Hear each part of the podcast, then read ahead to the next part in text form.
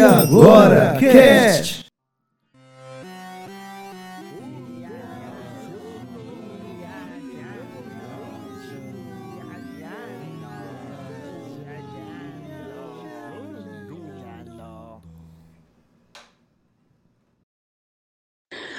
Olá, sejam todos bem-vindos para mais um episódio de Agora Cast Podcast. Eu sou Laísa Farias e vamos aqui com os nossos recadinhos. E primeiramente aqui agradecer ao Mário Girão, nosso padrinho da arroba Megiótica. Se você quer óculos de grau com qualidade, preço baixo em Fortaleza e na região metropolitana, vá lá no Instagram, arroba Megiótica. E se você quiser colaborar com o nosso projeto, é só você ir lá no iagoracast.com padrim. Torne-se um padrinho a partir de cinco reais você colabora com o nosso projeto. E aqui no Agora Cash a galera não para. Vocês sabem que todos os dias tem novidades no site, tem as últimas notícias, as análises dos lançamentos do cinema, dos clássicos também. Então, Fica aqui com a gente, muitos episódios de podcast interessantíssimos. A gente tem aí brevemente dois episódios sobre parapsicologia, ou seja, a gente está sempre abordando assuntos interessantes, né, para vocês, trazendo convidados especiais. Então não perde não que aí nos próximos podcasts são dois, certo? Dois podcasts especiais sobre parapsicologia. Então fiquem ligados aí. Agora é com você, Maísa. Olá, ouvintes. Olá, queridos amigos. Tudo bem com você, Laícia? Mais uma vez aqui nos recadinhos do AgoraCast, trazendo novidades, como sempre, não é isso? Então, hoje a gente tem aí muitas coisas legais para trazer para vocês. Laícia já adiantou, né? Fez os seus agradecimentos. Gostaria, antes de mais nada, deixar também os meus agradecimentos a toda a família do AgoraCast, tá? Aos nossos padrinhos e a vocês, claro, que nos seguem e estão aí junto de nós, né? Acompanhando nossas redes, no site, tá? Deixando para avisar também que continuem compartilhando, continuem curtindo, indicando também para que mais pessoas também possam ir conhecer o nosso trabalho, tá certo, pessoal? E essa semana a gente teve muitas manchetes legais e matérias, né? Vocês sabem que as, as as manchetes ficam lá no Instagram, vocês podem acompanhar, no Facebook também. E a gente aí teve com o principal Capcom anuncia versões otimizadas para a nova geração de consoles da Resident Evil 2, 3 e 7. Né? E o link sempre fica aí na matéria, na manchete. Também tivemos que saiba como funcionar a fusão de catálogos da Shinuyo e Funimation. E aí a gente tem sempre aí novidades quentinhas para vocês. E seguindo, tem a matéria de que fevereiro foi esse. Mês só teve 28 dias e foi essa loucura. Veja a resenha desse mês pelo olhar de Laísa Jones nesta nova página do seu diário, né? A manchete fica linkada, tá, pessoal? Sempre o post do Instagram. E aí vocês também podem conferir, podem conferir no Facebook, tá? Os podcasts, tá? Podem também conferir pelo YouTube. A gente teve aí novidades de pod, episódios de podcast. Dê uma conferida lá no site, ok? E o bagulho de estranhos vão vai acabar. Achou que a série de coisas coisadas nunca iam acabar? Achou errado. A gente está falando de Stranger Things, quarta temporada. E a gente tem vários rumores, várias teorias da conspiração. Tudo pra gente, a gente ama, né? Que a gente gosta para voltar com tudo, não é isso, pessoal? E também gostaria de deixar aqui as dicas de Telecine. Telecine no Globoplay tem vários filmes bem legais, filmes clássicos, aqueles bem Sessão da Tarde, claro. E também outros filmes interessantíssimos, como O Bebê de Rosemary, né? Quem ainda não conhece, O Bebê de Rosemary é um filme fantástico, né? Conta a história de uma mulher que engravidou e tem, quando engravida, tem certas desconfianças com os vizinhos, o local onde mora. Muito interessante ver a obra, tá certo? Sem falar também de psicose, né? Clássico. É isso, pessoal. Vamos ficando por aqui. Fiquem agora com mais um episódio de podcast.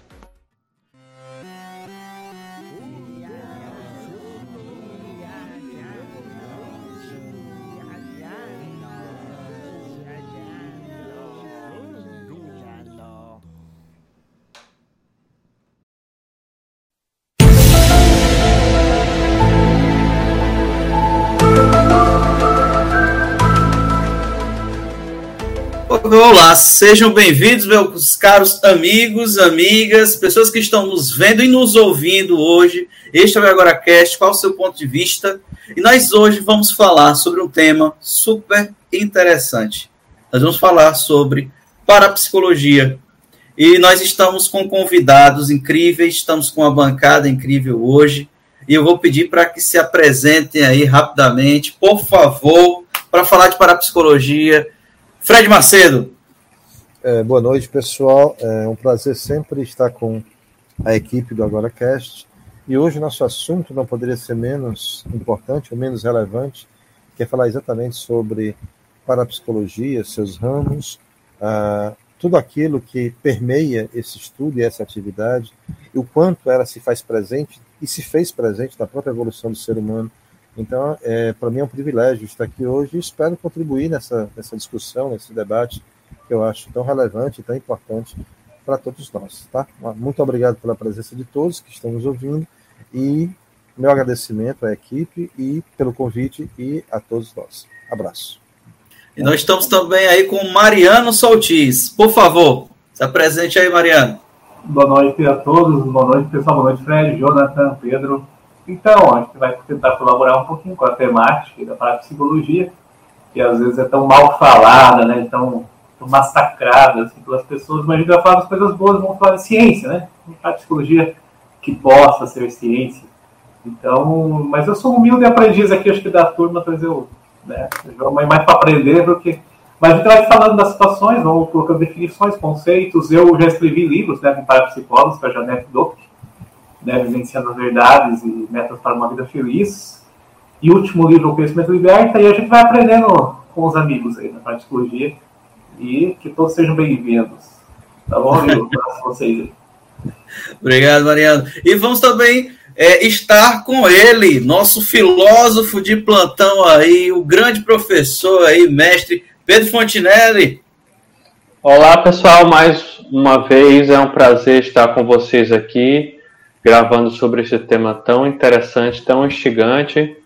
É uma honra para mim participar do programa com o Fred, o Mariano, que são as pessoas que têm anos de pesquisa e trabalho sério no tema do programa de hoje. Então vai ser um prazer aprender com eles, né?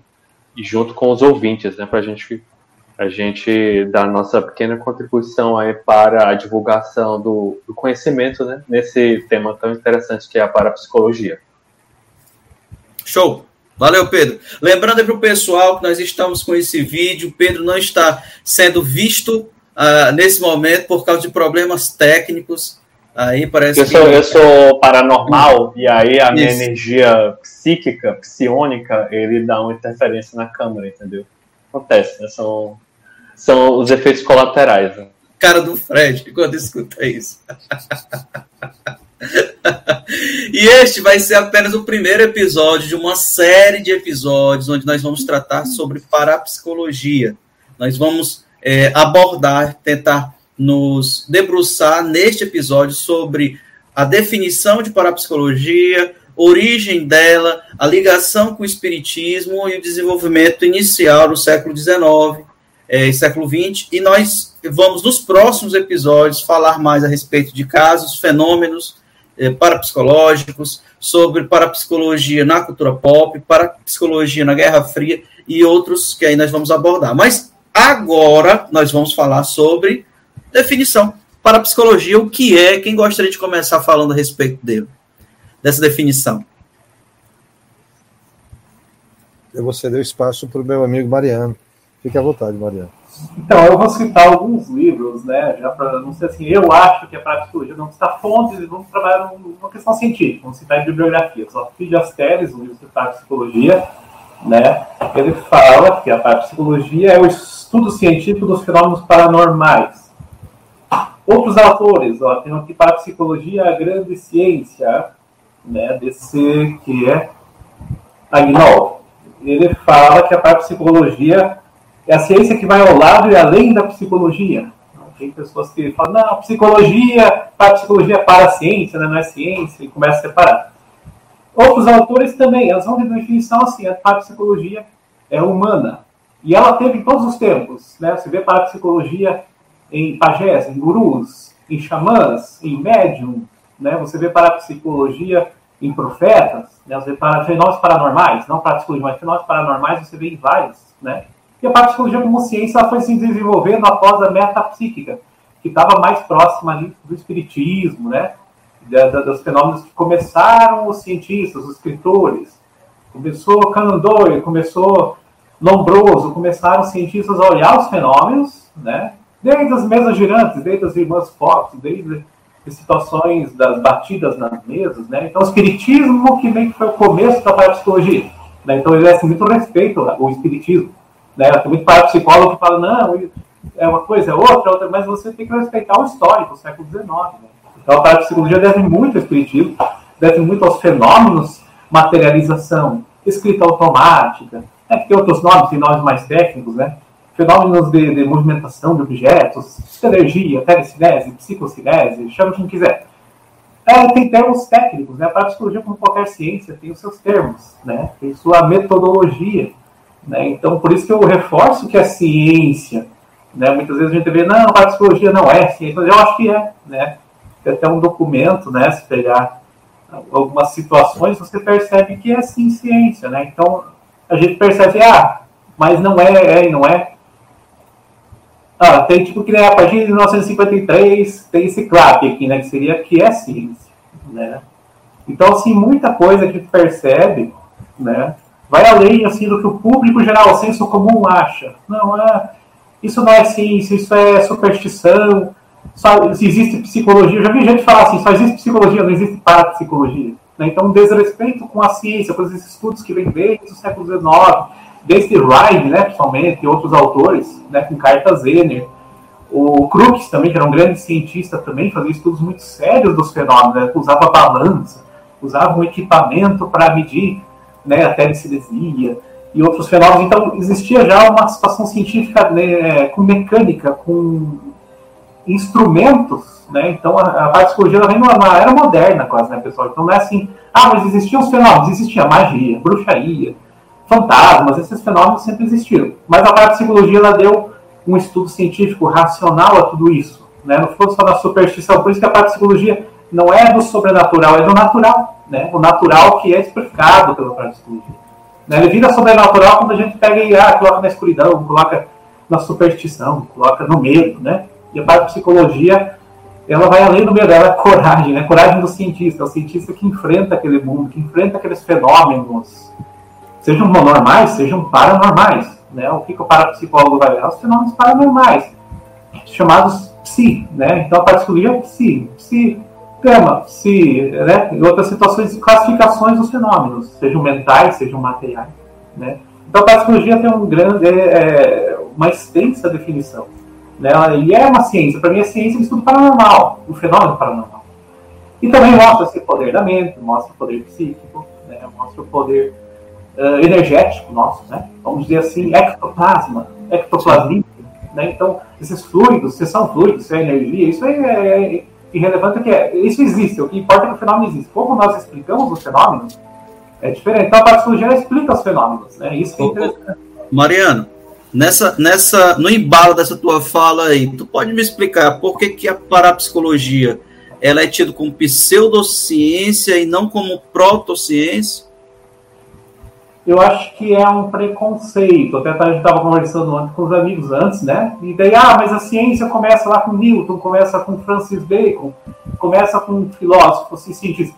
Mas eles eram psíquicos, eles eram é, alquimistas, eles eram é, do misticismo. Né? Então a gente vê que o que é dito como ciência é o que está no estabelecimento, o que é estabelecido como ciência. Né? Por que não a parapsicologia não seja ciência? Né? Então, assim, é um preconceito. Eu vejo como uma uhum. situação limitante do, do, que você julga como ciência ou não. Né? Eu vejo que é tanto ciência como psicologia. Psicologia, por exemplo, tem psicanálise. Psicanálise do Freud não é ciência também, está dentro da psicologia. Né? Então, se você falar ah, como um ramo da psicologia, já seria ciência. Então, tem que ver onde vai colocar essa parte de psicologia, mas sempre foi em tom de ciência, desde o começo, desde a metafísica com os espíritas, desde o Crookes, desde o Holmes, desde aqueles que observavam os fenômenos espíritas de fora, vamos dizer assim, os cientistas que estavam na roda lá, né? Então, os institutos de, de psíquicos e vai, então todos eles já eram científicos, já eram ciência, né? era metodologia, era uma busca, vamos dizer assim, cartas Zener do Ryan, por exemplo, instrumentos do Crookes, né? Isso é ciência. Eu não vejo assim, ah, uma parapsicologia é tratada como não ciência por causa de charlatões, por causa de pessoas que usam a parapsicologia para ganhar dinheiro, por causa de pessoas que usam uma terapêutica milagrosa, promessas é, impossíveis, né? Então tudo por causa do dinheiro. Ó. Então daí essas pessoas fazem a fama da parapsicologia como charlatanismo, como pseudociência, como paraciência, né? Mas eu acho, às vezes mistura com ufologia também, então existe uma salada toda em cima da parapsicologia que acaba é, manchando a ciência. Mas acho que a ciência, sim, a gente tem que valorizar o que a gente tem na mão, né? Que é essa, essa grande sabedoria dos fenômenos paranormais, esse grande estudo desses fenômenos, né? Então, eu sou contra essa situação de dizer que não é ciência, que é paraciência, que é sobrenatural. Não é natural, sim. Nós temos um potencial mental, nós temos um potencial é, psíquico, né? Potencial do subconsciente. Então tudo isso nós temos, né? Só que a gente não ainda não reconheceu. É difícil de comprovar. Os instrumentos, às vezes é difícil você desenvolver para comprovar tudo isso. Mas não dá para negar que seja uma ciência, que seja um estudo, né? que seja objetivo, que seja metodológico, que seja racional, é tão racional como toda a nossa filosofia, tão racional como que Platão falou, que Aristóteles falou, que a lógica fala, né? lógica ocidental, nem precisa entrar no oriental.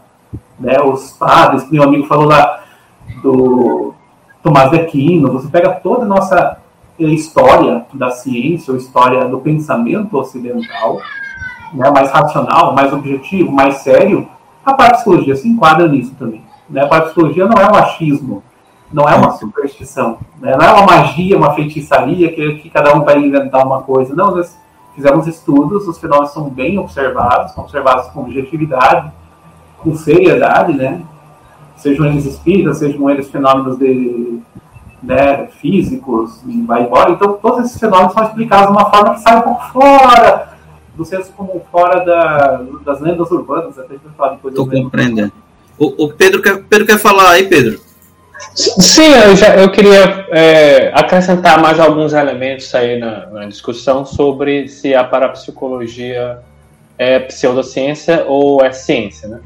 É, uma das coisas que eu queria é, colocar é, é ciência em que sentido? Né? Porque existem vários tipos de ciência. Né? No, por exemplo, a história, filosofia, sociologia, são ciência também, né? Agora tem uma diferença é, que é, de, de status de, de ciência que é, que é negado para a psicologia, para a parapsicologia, que é, é, é negado o status de ciência empírica, eu imagino. Que é aquela ciência que é baseada em experimentos, no método científico que é replicável, que é quantificável, né? É, porque é, a, o método científico, nesse sentido, né, é aquele que é baseado no, em pesquisas científicas, que tem um método, que tem os procedimentos, que, que chegam a resultados, e esses resultados são replicáveis por, por qualquer pessoa que repita aqueles mesmos procedimentos. Né? O que não foi observado, pelo menos até onde eu sei, nos fenômenos ditos é, parapsicológicos, por exemplo os fenômenos não são replicáveis. É, pelo menos até onde eu sei, e aí eu deixo para discussão aqui. Tem até um, um, um, um, pesquisador famoso na área, que é o na área do, do ceticismo, que é chamado James Randi, acho que você já deve saber Sim. muito bem quem é, né? Que ele é, um, ele é um mágico ilusionista profissional é, que também atua nessa, no, no, movimento cético, digamos assim. Então ele desmascara vários, vários charlatões. Né? Supostos, ele é um mentalista, não é isso? É, é o James Randi? Hum. Não, ele é um ilusionista mesmo, faz truques de mágica, normal. Certo. Simples, truques de mágica, né? Que claramente que ele mesmo diz que são truques, são muito incríveis, né? Mas são truques. Então, ele, é, ele é um mentalista, ele, ele analisa os truques e explica como funcionam e tenta desmascarar. Então, seria isso? É, ele tem a atuação dele como mágico comum e ele tem uhum. essa atuação como, como é, membro do movimento cético. Então ele, ele, ele analisa supostos paranormais. Beleza. Depois o Fred vai querer falar, viu? Aí ele tem, certo. E aí ele tem um desafio que ele lançou já tem anos esse desafio, que vocês já devem estar familiarizados com ele, que é qualquer pessoa que conseguir demonstrar publicamente um fenômeno claramente paranormal, que pode ser medido, quantificado, e que não tenha nenhuma explicação pela ciência tradicional, ele dá um prêmio de um milhão de dólares. Esse, esse desafio está levantado já tem, tem anos e anos. E nunca ninguém apresenta, nunca ninguém ganhou esse desafio, nunca foi apresentado. Sempre que alguém apresenta alguma coisa, ele desmascara. Tem um cara, tem no YouTube tem vários vídeos dele desmascarando. Tem o, o Uri Geller, que era um cara, um sujeito que tinha suposto ser nome de entortar colher, entortar garfo. Telecinesia, né? Telecinesia, então tinha tudo isso que é super famoso, o Uri Geller, né? E ainda é. E aí o James Randi fez, desmascarou, fez todos os truques que o Uri Geller fazia, ele reproduziu lá. Tem um sujeito que mexia, que ele era, tinha suposta telecinese, né? então ele movia objetos com as mãos, e aí o James Randi, na verdade, provou que ele os objetos que ele movia eram tipo páginas de livro, e aí são sempre coisas assim leves, né? E aí ele, James Randi provou que ele fazia, ele fazia um vento, assim, com, uma, com a mão, e aí movia dessa forma. E aí ele jogou, tipo, uns, uns pedaços de algodão, assim, em cima da, do livro, e aí ele não conseguiu mover mais, lógico, porque ele ia fazer um vento e aí ia dar pra ver. Aí ele, não, porque tem a estática. Enfim, só para mostrar que, não, assim, até hoje não foram, até onde eu sei, é, é, constatados empiricamente um fenômeno é, é oficialmente paranormal. E o que eu chamo de paranormal? É, é, um fenômeno que não pode ser explicado pela ciência tradicional, pela física, pela química, enfim, né, nesse sentido. É por isso que é considerado para é, uma pseudociência até hoje. E, algum, e só para concluir, alguns, alguns experimentos que foram feitos tentando constatar empiricamente né, a paranormalidade, quando foram é, é, é, fazer o meta-estudo, né, que você vai estudar o estudo, né, para você vai avaliar tecnicamente como foi a condução do estudo. Encontraram erros graves, por exemplo, no, num um estudo que tentava mostrar tap, é, é, sons na mesa, né, que são as, as mesas girantes e tal e aí é, viam que em nenhum momento era, era do estudo era monitorado embaixo da mesa. Então, o, o, o suposto paranormal poderia estar batendo na mesa com o pé, e isso não, era, não poderia ser constatado, porque não tinha uma, na, ninguém observando. Outro, outro exemplo, um sujeito que supostamente adivinhava qual as cartas do, de cartas, né, viradas. Ele emborcava, pegava umas cartas assim que tinham símbolos e aí virava a carta, emborcava e ele supostamente conseguia adivinhar o, o, qual era a carta que estava emborcada, né, sem ver. Né? Então ele e, isso vencendo a probabilidade, né? ele acertava tudo. E aí esse foi um dos estudos para demonstrar que ele tinha alguma paranormalidade. Só que quando for analisar o estudo, as cartas eles eram a carta era transparente. Então dava para ver embaixo, entendeu? E aí por isso você já de desmascara o estudo inteiro e cai por terra, entendeu? Aí sempre que é, tinha algum estudo ligado à paranormalidade, é, tentando provar o status de ciência, tinham erros grosseiros assim. E até, até o ponto que os investimentos das universidades na área foram suspensos, os estudos foram suspensos e a parapsicologia acabou virando uma ciência de nicho, assim. Não é, você não vai ver na, numa Nature, assim, numa Scientific America, tipo, umas revistas assim, na Lancet, você não vai ver artigos de parapsicologia em revistas assim, né? Você só vê em revistas de nicho de parapsicologia, porque justamente ela não conseguiu provar cientificamente a existência de, uma, de um fenômeno que não fosse explicado pela ciência tradicional. É isso. Muito bem. Fred Macedo, nós estamos aqui com este homem, parapsicólogo hoje, ufólogo, e vários ólogos aí também no final, entre suas alcunhas, suas qualidades.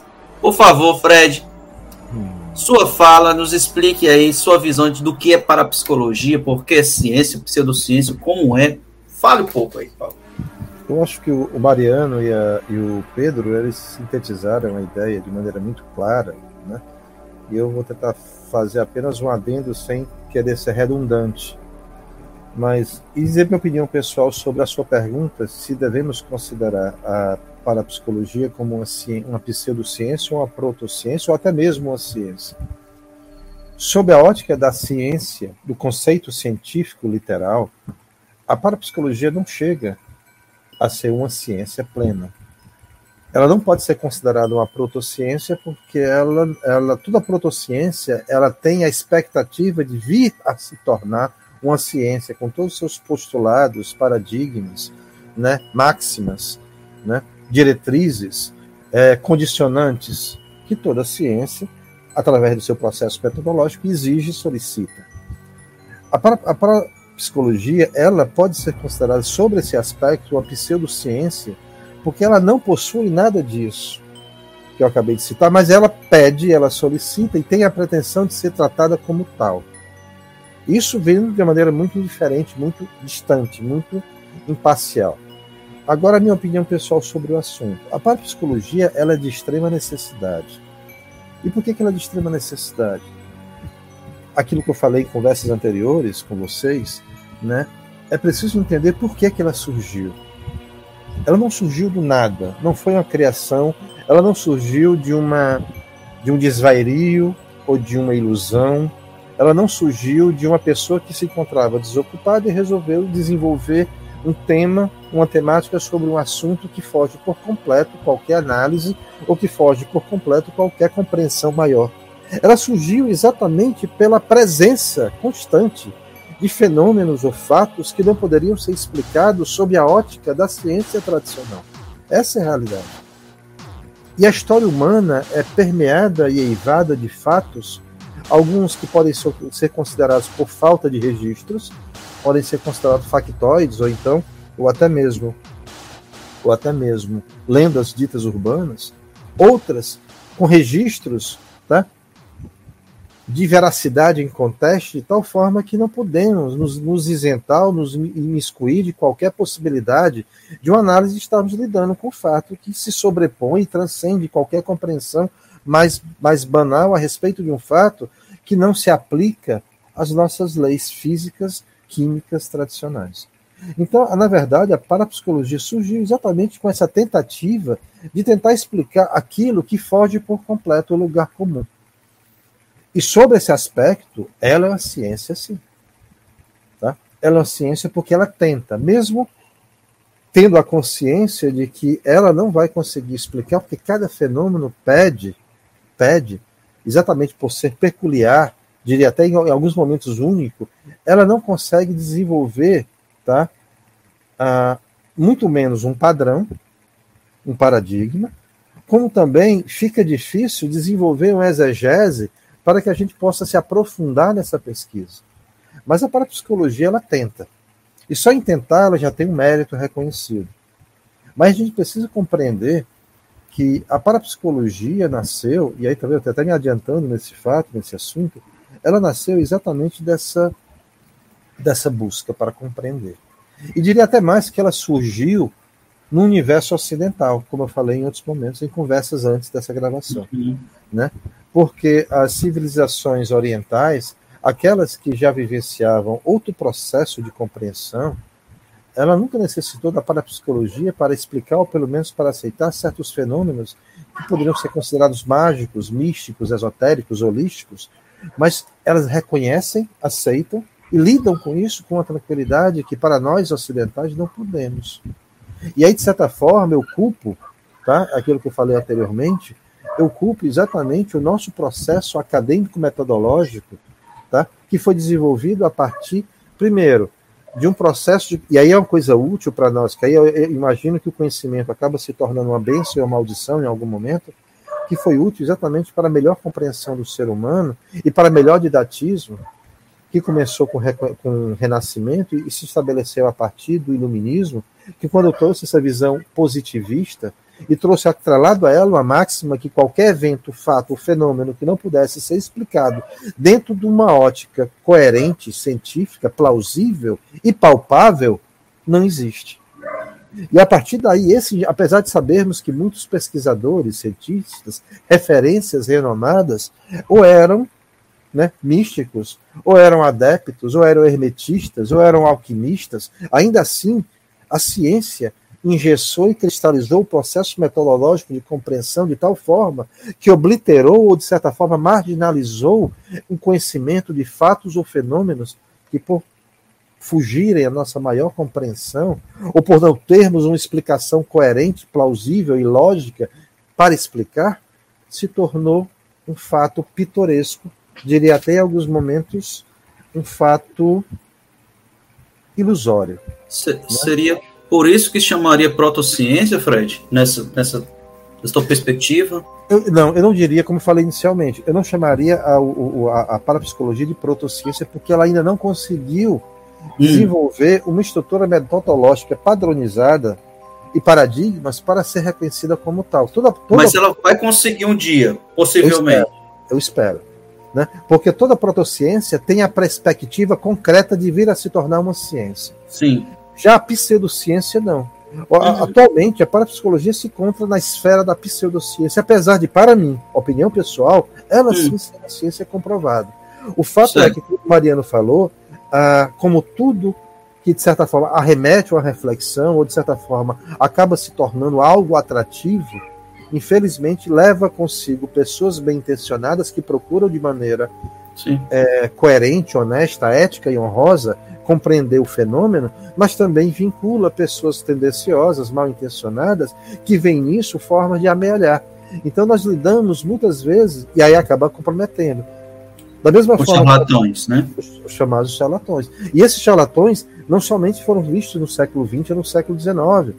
Há charlatões, registros feitos no decorrer da história humana que se beneficiaram de uma esfera, de uma atmosfera né, sombria, de certa forma estereotipada e até cenográfica, para criar sobre si uma aura de temor e devoção, e com isso ganhou bens materiais e ganhou outros tipos de bens que não, vale, não uhum. vale a pena citar aqui. Então nós encontramos na história pessoas que são verdadeiros desserviços ou contra-serviços à Sim. parapsicologia e há um estudo profundo dessa pseudociência que procura esclarecer. Essa Deixa... talvez seja Pode falar, desculpa. Deixa eu fazer uma pergunta ainda, né? Ainda vinculada a isso, essa tua fala. É, para, para psicologia, seria esse para, vem do termo então paralelo, né? Igual ou, ou próximo. Na verdade, o é para isso? ele vem como sufixo de além. Além, né? Isso, além. pronto. Aí, nessa nessa é, terminologia da parapsicologia, seria uma ciência que foi desenvolvida de forma, podemos compreender de forma paralela à psicologia ou próxima a ela. Pois uma origem dela veio de estudos de psicologia desde o século XIX, os primeiros estudos nessa área.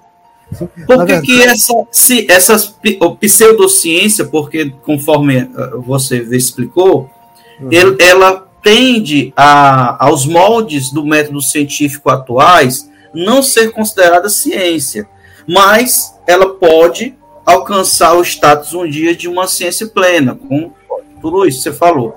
No entanto, é por que, que ela não foi modificado o nome dela, desse tipo de estudo? Por que continuou sendo parapsicologia? Por que não mudaram a terminologia para se afastar desse tipo de pensamento de que está acompanhando numa visão ainda é, é, um pouco é, é datada do século XIX, do início da psicologia? O que, que você verdade, acha? Na hum. verdade, o termo parapsicologia ele veio para substituir, em 1930, uma expressão chamada metafísica, né? Uhum. né? ou atividades psíquicas. A parapsicologia, a nomenclatura dela é muito, é muito fácil de compreensão. Ela está além, ela transcende né, o lugar comum de uma estrutura psicológica, que é aquela que, de certa forma, norteia a nossa conduta. A psicologia e a psiquiatria são duas esferas que analisam literalmente a conduta do ser humano a partir da sua condição psíquica. Né? Para compreendermos, a parapsicologia ela explica que há certas condições humanas ou condições psíquicas que transcendem a nossa maior compreensão. Por exemplo, como é que você lida com um fato onde podemos citar vários fatos que estão inseridos dentro do contexto da parapsicologia, como a telecinese, a, telep a telepatia, a vidência, a e outras tantas que a gente pode citar aqui, enumerar, são tantas, são tão, tão vasto. Como você compreende a capacidade de uma pessoa vislumbrar um fato sem ver? Como é que você consegue explicar um fato de uma pessoa sentir sem tocar? Como é que você pode explicar um fato de uma pessoa vivenciar um fato sem se encontrar presente nele? Então, na verdade, ela é para porque ela transcende o lugar comum de nossos sentidos mais básicos: o ver, o olhar, o sentir, o tocar. É uma condição psíquica já provada em vários experimentos, mas que ainda carece de uma metodologia e também de um padrão. O que, o que compromete a parapsicologia não são os registros inúmeros que nós temos na história humana, porque temos e possuímos. O que compromete é exatamente estabelecer um padrão para isso. E aí o que o Mariano falou, o desserviço da, fal, da falsidade, do charlatanismo, compromete por demais. É eu vou fazer um pequeno paralelo rápido, é a mesma coisa que você sabe que eu sou ufólogo, a ufologia não, ela não é uma protociência ela, ela, ela, ela é considerada talvez uma pseudociência, mas o que compromete por demais a, a ufologia é exatamente a ausência de um padrão para estabelecer paradigmas e a presença constante de pessoas que utilizam a ufologia de forma tá, fa falaciosa, de forma inadequada. A mesma coisa se aplica. Tudo aquilo que, de certa forma, remete a uma condição singular, peculiar, incomum, e, de certa forma, atrai os olhares, para algumas pessoas é ferramenta de ganho não é ciência, é apenas um instrumento para ganhar bens materiais. E isso causa um comprometimento à ciência, causa um comprometimento à pesquisa, causa um comprometimento à própria seriedade do fato em si. E aí as pessoas. Né? Principalmente. E aí as pessoas que nós vivenciamos uma estrutura social conturbada, caótica, célere, onde isso exige de nós uma preocupação constante. Nós já temos em nós toda a somatização de uma estrutura social que nos exaure, que exige de nós uma atenção redobrada, né? Nós vivemos, principalmente hoje, em tempos pandêmicos, tá? em uma condição social do nosso país que exige de nós uma celeridade, exige de nós um grau de complexidade, de comprometimento, que, de certa forma, qual de nós tem tempo para pensar? Porque nós lidamos com a paranormalidade e com, e com a parapsicologia diariamente. Em nós, no nosso dia a dia, nós enfrentamos fatos, só que para nós, por ser algo tá, que passa, a gente acaba relevando a um segundo plano, porque temos que lidar com o real, com a concretude, com aquilo que nós vivenciamos. Boleto não se. Parece brincadeira, mas boleto não se paga sozinho. Né? Provas não se, não se aprovam sem estudo. Né? Uma vivência social exige de nós um comprometimento quase full time. Como é que nós temos tempo para parar, moderar, ponderar e olhar para fatos que fogem à nossa compreensão. É melhor deixar de lado. É melhor deixar de lado. Tá? E aí, é, entendeu onde eu quero chegar? Quer falar alguma coisa? Né? Quer falar ah, eu acho que o Mariano ele quer, ele quer complementar é. aí. Mas eu só queria falar que a ciência hoje ela virou uma ideologia, virou um cientificismo. Né? Virou, um, virou uma confraria de cientistas fechada. Perfeito. Então, tudo que é novo paradigma, ele falou Thomas Kuhn, é um novo paradigma e tudo que vem novo, eles não aceitam. Né? É então, é engessado, né? O processo é engessado é, demais. Vira um processo engessado. E assim, você começa. O começo das cientistas, Royal Society, era um grupo de esotéricos, eram alquimistas, eram astrólogos. Né? Copérnico era astrólogo. O que o Copérnico fazia da astronomia era o hobby, né? Porque a uhum. atividade principal do Copérnico, de Galileu, era a astrologia. Né? Então, o que pode ser dizer de ciência ou não é muito assim o que a humanidade faz como acordo que isso é ciência, que essa palavra significa esse tipo de atividade, né? E não que é. Então vira uma ideologia, vira um cientificismo. Né? Karl Popper fala de falsibilidade. A ciência da escola de Frankfurt, por exemplo, que é uma escola filosófica ali da Alemanha, criticou essa questão da ciência. A ciência foi usada para o mal, foi usada para a bomba atômica, foi usada para torturar pessoas no fascismo. Então a ciência não é esse ideal todo, a ciência ela é manipulada conforme interesses bélicos, interesses monetários, né, que posso dizer que isso é ciência ou não. Né? Tanto é que hoje ciência é tecnologia, é agronegócio, é ciência com interesses de dinheiro, não é a ciência que quer melhorar a humanidade, quer descobrir conhecimentos sobre o universo, né? Às vezes tem isso no meio também, tem idealistas também, né? Então a parapsicologia traria mais esses idealistas, mais a discussão econômica. Interessante essa tua observação de falar que exatamente isso. Hoje a ciência é sinônimo de tecnologia, não é? Somente tecnologia. A ciência hoje é tratada somente sobre o aspecto tecnológico de acrescimento, de acrescimento de, de, de, dados, de coleta de dados, quando na verdade a ciência deveria ser uma ferramenta de evolução e elevação espiritual do ser humano. Quanto maior conhecimento, maior abrangência, maior compreensão de sua própria existência. Isso não vivenciamos mais porque o academicismo do século XIX engessou e cristalizou esse processo. Qualquer coisa que fuja esse padrão pré-estabelecido não existe. Isso, pelo amor de Deus, é basicamente a morte da verdadeira ciência, que é a verdadeira ciência empírica, aquela da pesquisa, da observação participante, da vivência. Tá? Devemos ter a mente aberta para lidar com fatos que talvez não sabemos, saberemos explicar de imediato. Mas o fato existe, e a partir do que ele existe, deve ser levado em consideração. E isso pois não é. somos nós. Não, você pode falar, perguntar que empirismo tem o Einstein com os cálculos matemáticos, que empirismo tem a física quântica, que empirismo tem a NASA, que faz cálculos para soltar foguetes. Né? Então é mais matemática, é mais abstrações do que empirismo, né? é mais mais mental. Então, assim, essa definição de ciência empírica vem muito dos empiristas, vem John Locke, né, o Hume, e vai embora. Então, assim, isso é limitado, né? Positivismo, por exemplo, Augusto Comte, né, que também é a nossa influência assim, no Brasil muito forte, né, filosófico. Fortíssimo, fortíssimo positivismo. E, limitado, limitado, na verdade, que ele queria uma religião da ciência, né, uma religião positivista. E aí, uma acabou... materialista limitada, que ele achava que tinha superado a filosofia grega, que era a, a metafísica que tinha superado. Muita pretensão. Muita pretensão. não superou nada. Né? Nunca superou nada. Ela, ela, ela toma conhecimentos desde os teólogos, desde de outras situações, antropologia, né, que é mais prática, né, então assim, então a ciência ela meio que assim virou um mito, virou um mito pós-moderno, né, hoje em dia com a tecnologia. E a gente vê que tudo isso conversa junto, a psicologia também está no meio disso tudo. É quase, é quase um processo antropofágico, a própria ciência ela se autoconsome, né? Nesse uhum. processo. E o engraçado é que a gente foge da nossa, dessa, dessa pesquisa, mas é algo que se apresenta desde os primórdios da humanidade, desde que o mundo é mundo, desde que o ser humano começou a se compreender como indivíduo, desde que o ser humano começou a se compreender como um ser coletivo, tá? Ele começou antes, olha que interessante, antes mesmo dele estabelecer o um núcleo, que eu não vou chamar de urbano, porque o conceito de urbano só aparece no século XIX, mas antes dele se tornar um núcleo, um povoado ou um aglomerado de seres humanos vivendo em coletividade, antes de nascer a polis, nasceu a necrópolis.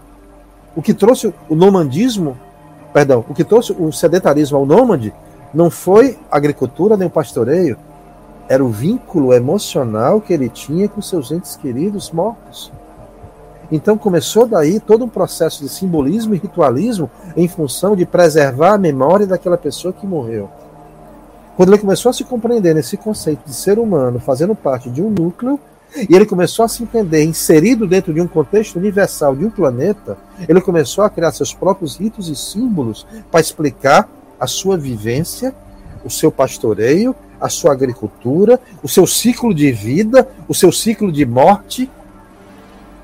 E alguém pode falar, então, que, que na verdade era um ser primitivo que não compreendia os fenômenos naturais. Não.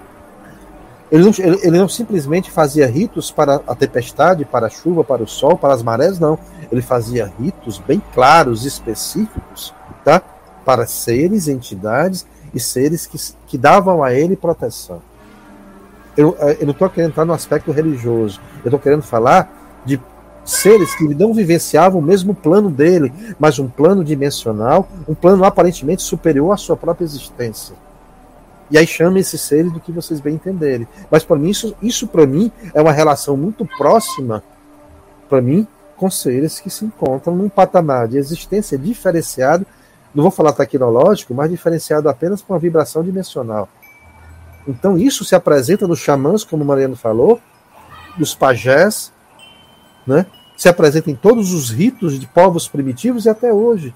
O processo de transcendência mental que muitos utilizavam vegetais e plantas alucinógenas para chegar ao estado de nirvana, né? o próprio estado por si só era um estado de transcendência mental para que você pudesse se encontrar com os teus líderes, com os teus deuses. Teu... Então, tudo isso se mostra. Na própria cultura grega, a presença de, de Esculápio, que é a versão latina, mas Asclépio, que é o, o deus grego da cura, o deus grego da cura foi orientado para curar pessoas e ressuscitar. Ele era um, ser humano que alçou a condição de Deus quando foi orientado. Tanto é que ele se tornou um Deus que Zeus o matou de ciúme, porque ele estava fazendo sombra ao Deus maior do Olimpo. Então, gente, a gente começa a compreender que conhecimento ele se faz presente além da academia, além desse processo cristalizado e engessado, e a parapsicologia tem essa relevância tem um, papel de destaque nessa uhum. compreensão maior dos fatos. Mas é preciso a gente ter essa capacidade de abrangência e essa capacidade de olhar para os fatos de maneira não distanciada, mas de uma maneira fria, para não cair na vala do fantástico. Eu sempre gosto de dizer isso. Muitas Sim. vezes as pessoas procuram a parapsicologia não tentando entender o conhecimento que está vinculado a ela, mas muito mais preocupado a, a, a ver os fenômenos. Aí deixa de ser um aspecto de conhecimento e se torna, entra no aspecto do circo, né? Do aspecto Sim. fantástico, do aspecto do, do, do, do, do espetáculo. É, vamos, vamos falar um pouco agora sobre a parapsicologia, o início dela no século XIX. Quem, quem poderia falar um pouco a respeito dos primeiros é, estudiosos Pedrão, dessa Pedrão, área que definiram. Pedrão quase não falou. Pedrão quase não falou nada. Pedro, quer falar um pouco sobre isso? Bom, essa parte histórica aí não, não tenho como contribuir muito sobre é, é, essa área aí. O melhor é deixar para os especialistas. Tá certo. Vamos deixar para os cababões especialistas. Mariana, quer falar um pouquinho sobre isso? Eu acho que eu ia começar pelos espíritos, mas o Fred aqui com a espírita, acho que ele pode falar melhor que eu dessa parte. Eu continuo para depois, hein? Ah, o que a gente pode falar é que ele surgiu, na verdade, a parapsicologia surgiu, essa expressão surgiu em 1889, né, com Max Dessoir. Dessoir, obrigado. E foi reutilizado para substituir na década de 30 aquilo que eu falei da metafísica né, e da atividade psíquica. Isso, metapsíquica. Né, a parapsicologia, como eu falei antes, ela sempre se fez presente na história da humanidade. Né? E, por coincidência ou não, o século XIX, que foi considerado o século das luzes, também considerado o segundo século da Revolução Industrial, porque, na verdade, a Revolução Industrial ocorreu no século XVIII, mas foi, mas foi vivenciada mas foi vivenciada as consequências dela no século XIX, tá? Isso também corroborou demais, por demais, porque a, o próprio iluminismo, levando consigo a ciência estruturada, engessada, cristalizada, metodológica, né, cientificista, né, veio a Revolução Industrial para paramentar isso aí. Olha, o ser humano é capaz de criar suas próprias invenções. O ser humano é capaz de criar suas próprias mágicas. O ser humano ocidental, deixar bem claro isso. Tá? Então, o século XIX ele veio permeado dessa dessa riqueza dita tecnológica, porque tudo mudou. Eu posso falar, eu sou arquiteto, eu posso falar sobre a Escola de Belas Artes, que deu espaço para as escolas politécnicas, né? Elementos construtivos, novas técnicas construtivas apareceram nesse processo. Né? Então, o século XIX foi permeado por invenções, né? o motor a vapor, né? os carros, a combustão, né? aeroplanos, que surgiram no final do século XIX, início do século XX, mas enfim, mas por coincidência ou não, foi no século, na metade do século XIX, que um pedagogo chamado, que na verdade o nome dele é o nome, é o nome né, Allan Kardec, mas o nome dele é outro, né, é, que é Rival, que agora o nome agora me perdoe por ser espírita, eu deveria saber o nome dele completo, Denisar Rival, que olha que quase não saiu o nome dele, né, é mais, assim, né, o... mais conhecido por Allan Kardec. Francês né? Hipólito Leon Denisar Rival. Exatamente, eu só lembrei do Denisar Rival, exatamente.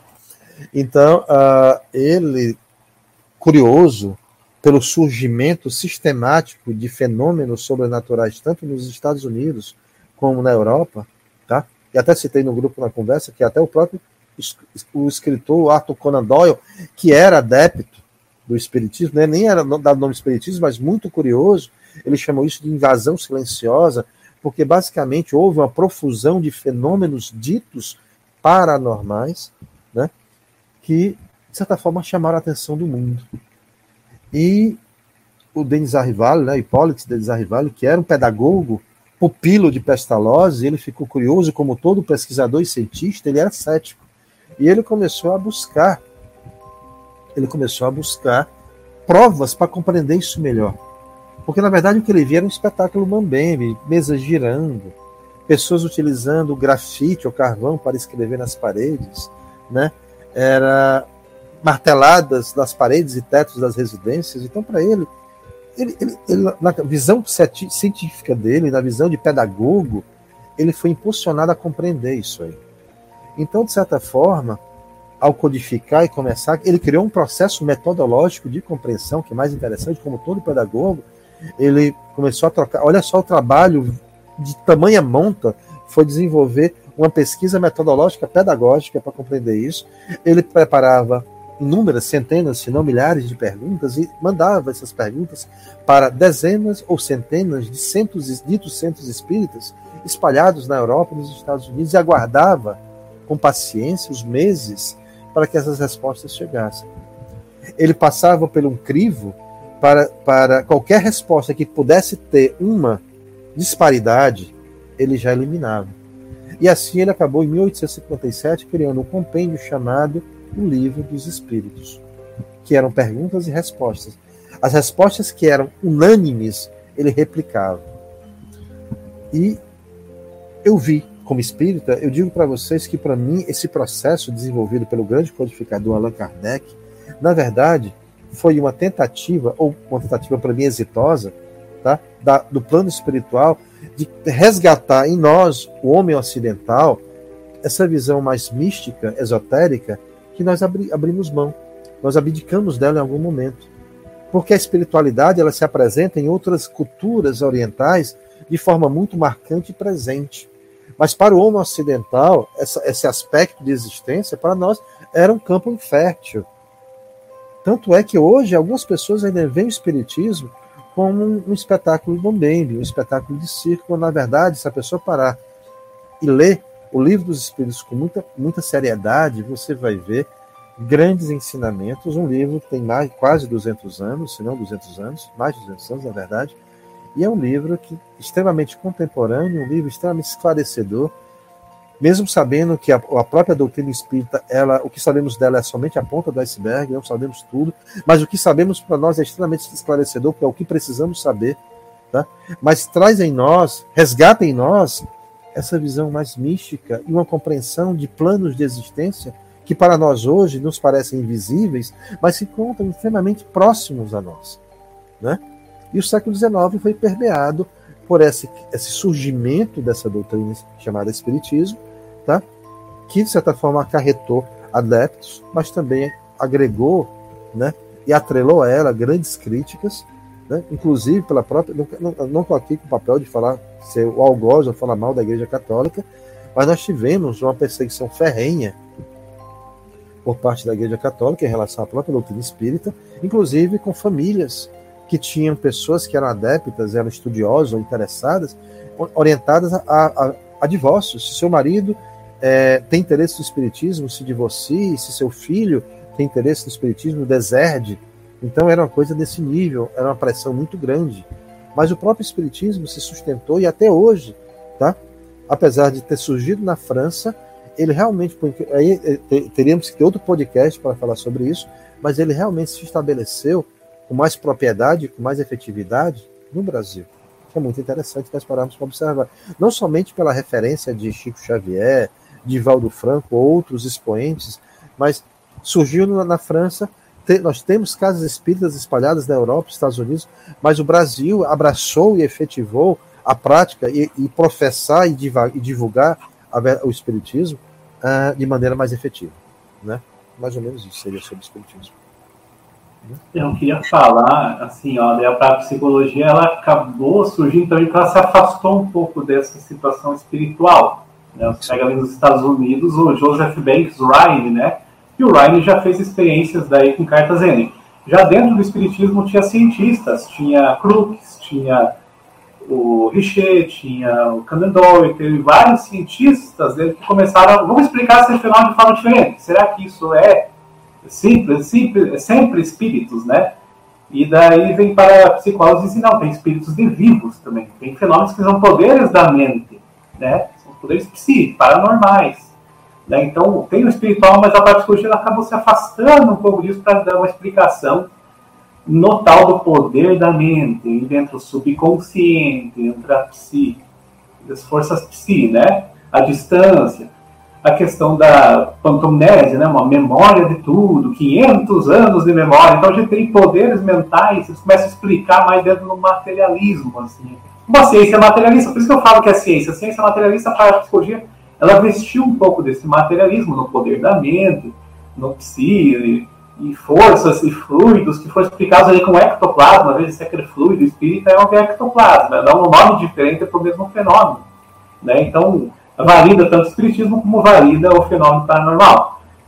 O catolicismo eu vou fazer uma meia culpa que daí tem o, o famoso Quevedo. O padre Quevedo tem toda a falha dele, a questão do exagero na mídia, né, aquela questão muito forçada, mas também divulgou para a psicologia, divulgou que ela existe, pelo menos, né?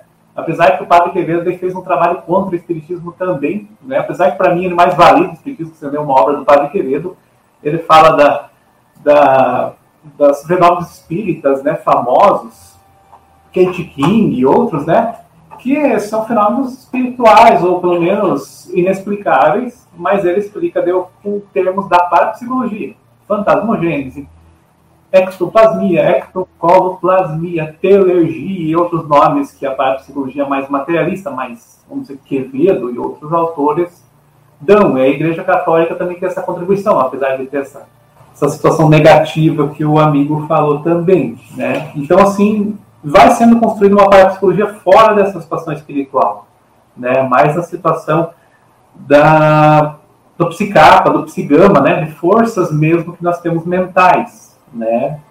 E dentro de um raio de, de ação, mais material também, né? Onde é 50 metros de raio, começam a colocar essas, esses números, né? Nos fenômenos paranormais. E uma pessoa, muitas vezes, que nem aqui tem o Pedro Antônio Grisa, né? Que é um participante do Sul, ele fala que são pessoas que têm muito sofrimento.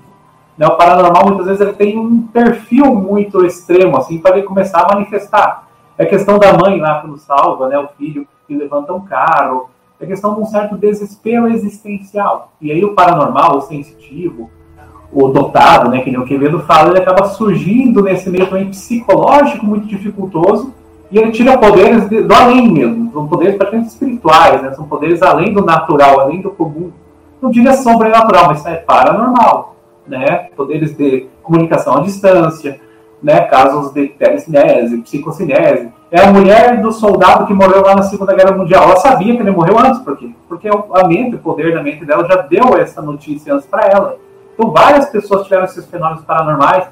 Por exemplo, telepatia, nós temos aí toda, todo dia, né? A gente sabe que um amigo vai ligar para você, você pensa no amigo antes do telefone tocar. Então, a gente tem telepatia natural. Muito fenômeno paranormal é natural. E a gente começa a multiplicar muito. Começa a ver muito filme de ficção científica, muito filme de terror, né? acabam aumentando uhum. esses fantasmas. Os fantasmas acabam sendo mais horripilantes do que os são, são comuns, né? São comuns Sim. os fenômenos paranormais. É que a gente amplia muito, a gente transforma isso num grande circo, que meu amigo falou. Sim. Não só espiritismo, mas a psicologia também é usada nisso. Ô, Mariana, deixa eu te fazer uma pergunta ainda nessa, é, é, nessa parte que você é, estava falando. Nós, e voltando também para o início né, do, do, da parapsicologia no século XIX e a ligação com com o Espiritismo. Nós vemos que alguns desse do século XIX houve aquela, aquela, digamos, explosão de acontecimentos, de fenômenos e de busca, uma busca incessante pela explicação e pela compreensão. E aí houve também esse movimento espírita com Allan Kardec, que veio junto, se Arthur Conan Doyle também estava envolvido nisso. Mas nessa, nessa é, ciência ou pseudociência, de acordo com o Fred que falou aí em outro momento, está engatinhando, houve esses meio que, que curvas um pouco nefastas, que não foram muito boas. O mesmerismo, por exemplo, é um exemplo disso.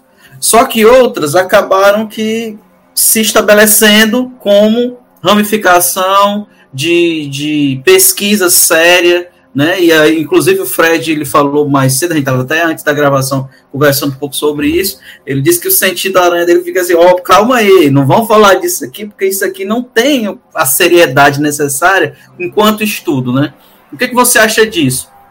Tomou realmente rumos de um estudo sério e futuramente é, é, possivelmente estabelecido como ciência e aplicável? O que, que você acha disso? Eu acho que sim. Até vocês estavam falando de ciência. Se a psicologia é ciência, eu vejo que a parapsicologia também é.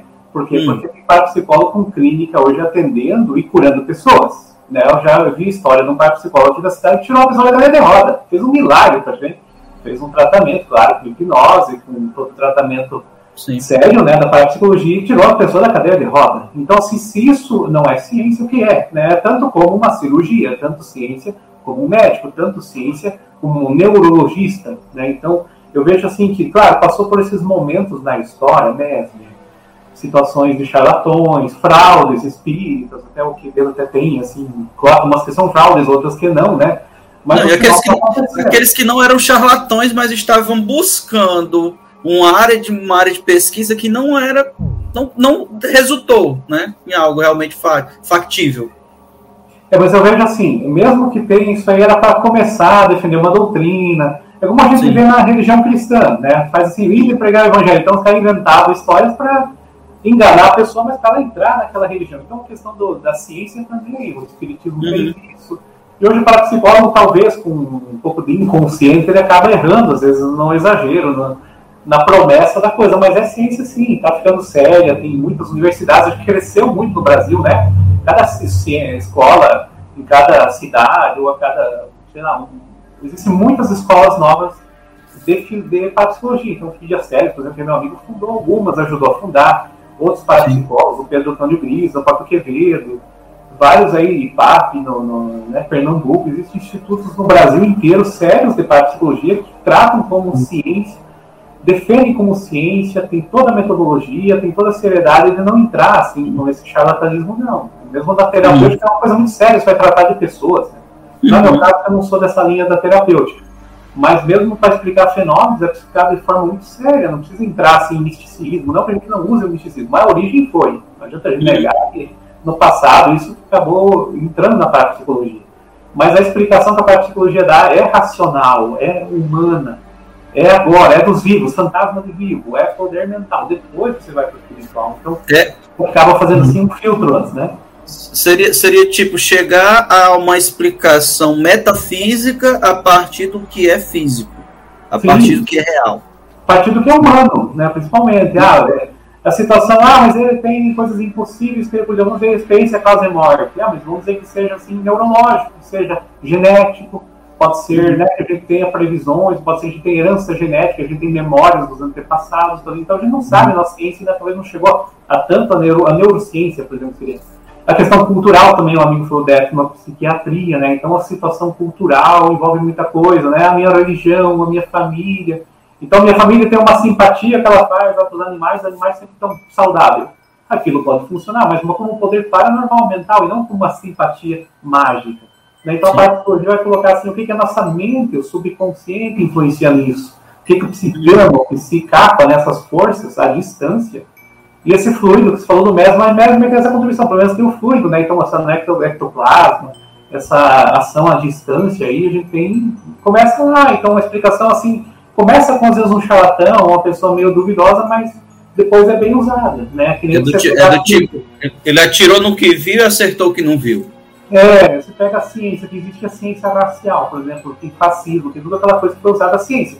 Hoje isso já está anulado, você estuda num curso universitário, não, isso, isso não é ciência, isso era uma, um equívoco daquele tempo, né, nos uhum. anos 30, anos 20, que tinha né, a situação racial, isso já hoje não tem nada a ver. Então a, a psicologia também, hoje ela está numa forma, né, começou assim com a metapsíquica, o espiritismo muito, hoje até né, tem uma influência muito forte, mas é bem separada. Hoje é uma ciência autônoma, poderia dizer. Não que não, pode, não possa ter parte psicólogo espírita. Tem, tem escolas muito boas no Brasil para psicologia espírita, que daí é, se, se teta o fenômeno, né? o fenômeno do, do além do morto, do falecido, que seja do espírito. Né? Então a situação toda vai do conhecimento. Eu vejo assim, Sim. Por que não, né? Por que, que esse novo paradigma não é útil? Eu sou muito pragmático, sabe? Você acha que se funciona, tá valendo. Ah, mas se você acredita em além, é, paraíso, inferno, espíritos, isso faz bem para a tua vida, isso te dá um equilíbrio, acho que é válido, é cultural. A religião é cultural também. Então a psicologia tem que também estar tá dentro dessa realidade, não pode fugir da realidade. Né? Vai virar uma ciência separada, agora que você acredita numa coisa. Aí não. Deixa eu, deixa eu perguntar aqui para o Pedro. Pedro, Pedro Fontinelli. Hum. O que, que você tem a perguntar? O que, que você acha também dessa parte? Comentários? Bom, só assim, é, a impressão que eu fico falando sobre, ouvindo, né, sobre a parapsicologia, é que ela, ela é uma, desde o surgimento dela, ela veio na onda do cientificismo. Sim. Então, isso que a gente ficou criticando aqui, né, que é a, a, a, a necessidade de você considerar as coisas como ciência e seguir o método científico para que aquele conhecimento seja considerado válido ou tenha algum valor, seja aceitável, mereça atenção. Seja recon... é, reconhecimento, né? Ganhe reconhecimento, inclusive, da sociedade, né? Então, é, a partir do momento que foi constituído o método científico, é, com os trabalhos lá do Galileu, Francis Bacon também, todo aquele contexto lá dos primeiros passos do método científico, onde a ciência empírica, digamos, a ciência natural, digamos assim, física, química, biologia, né, começou a avançar e começou a, a se expandir, e o método científico foi sendo adotado. As outras áreas do conhecimento tentaram, inclusive a magia, inclusive alquimia, né, elas tentaram é, seguir esses passos das ciências naturais para alcançar um status, digamos assim, mais, mais aceitável socialmente. É, pelo menos essa é, a impressão que eu, essa é a impressão que eu tenho. Então, muitas coisas, por exemplo, telecinese, é, clarividência, que mais? É, adivinha, adivinhações, né? Aquelas habilidades de adivinhar o futuro, é, falar com os mortos, supostamente, né? Uhum. Foram é, é, essas, essas áreas, essas práticas, essas áreas do conhecimento, acab, é, e, os, que, e quem trabalhava com isso é, tentou, de alguma forma, dar uma, um verniz científico ou cientificista a essas práticas para que elas ganhasse alguma respeitabilidade socialmente cientificamente no meio acadêmico, né? E eu, eu considero que a parapsicologia é uma dessas, uma dessas áreas do conhecimento. É, a gente pode discutir sobre isso é, alguns pontos. Primeiro, por que, que teria que ter é, o método científico no, conhecimento para que o conhecimento seja considerado é, valoroso ou aceitável. Por quê? Porque esse fetiche assim, tem que ser científico para a sociedade dar valor. Por que isso? Né? Por exemplo, a psicanálise ela é considerada pseudociência também. Não, não tem status de ciência. E, e, nem por isso ela perde o valor dela. Ela Ninguém questiona, né? Ninguém questiona o valor. Quer dizer, Há quem questione, sim, mas nem por isso ela deixa de exercer uma função importante na sociedade como terapia, uma forma de terapia. Então, pessoas se beneficiam há décadas, né, desde que o Freud deu os primeiros passos, né, as primeiras contribuições dele nessa área, constituindo ela como né? ciência, e o Jung em seguida, né, ela vem ajudando pessoas. Então, não é porque, assim, eu, eu considero pessoalmente, né, ainda que ela, ela realmente não é ciência, empiricamente, porque ela não é falseável, digamos assim. Né? Dentro dos, dos, das definições do Karl Popper, por exemplo, que é uma referência na área de filosofia da ciência.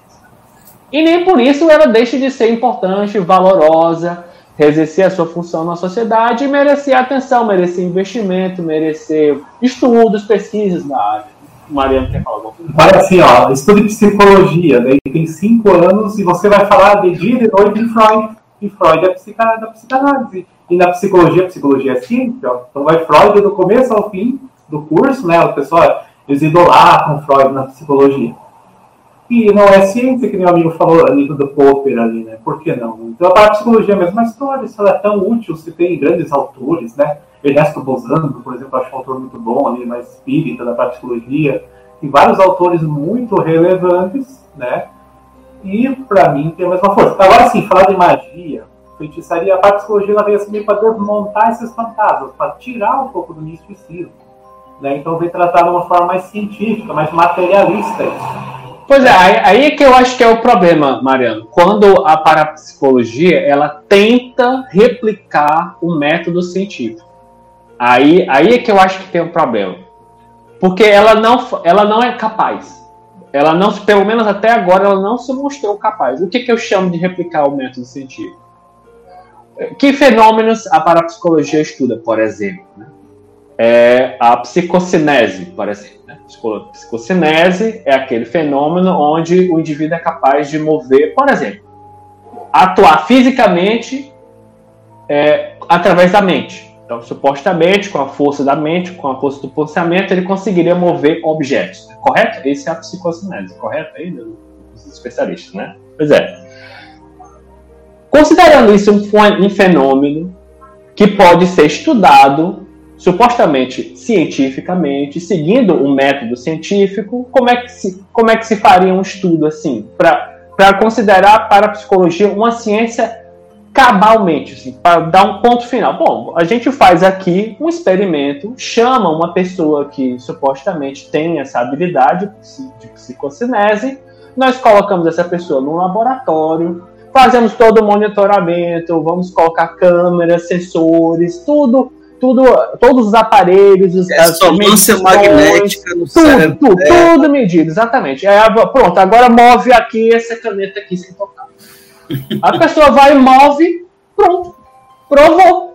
Psicocinese é um fenômeno parapsicológico que existe. A parapsicologia conduziu uma pesquisa científica que comprovou que existe essa, essa é a mesma pesquisa. Outro, vamos supor, a gente conduziu isso aqui no Brasil, aqui no Ceará.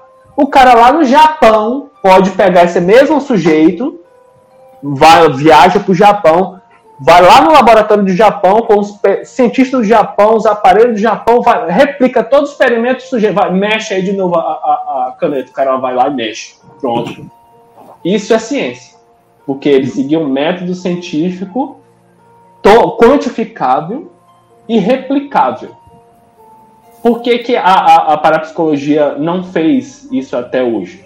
O Fred quer falar aí. Porque ela não é capaz, entendeu? Ela, ela, ela é uma, ela, ela está tratando de coisas através de um viés que não é o campo dela, na minha visão. Não é o campo dela, não é o campo da ciência. Aí quando ela tenta fazer isso, aí ela acaba perdendo, em vez de ganhar credibilidade, ela acaba perdendo a credibilidade, na minha opinião.